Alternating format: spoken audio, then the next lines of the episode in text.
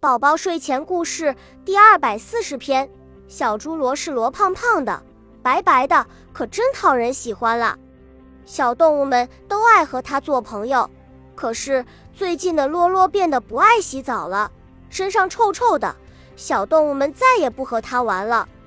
有一天，它去参加小兔咪咪的生日宴会，它对大家说：“我们一起来跳舞，帮咪咪切蛋糕吧。”可大家都不喜欢他，都对他说：“快走开，讨厌的臭臭！”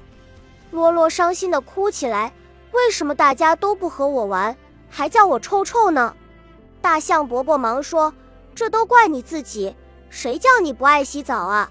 大家才不和又脏又臭的娃娃玩呢。”罗罗听完大象伯伯的话，很不好意思，赶紧跑回家洗了个澡。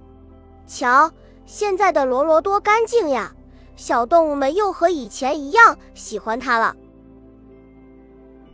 恭喜你又听完三集，欢迎点赞、留言、关注主播，主页有更多精彩内容。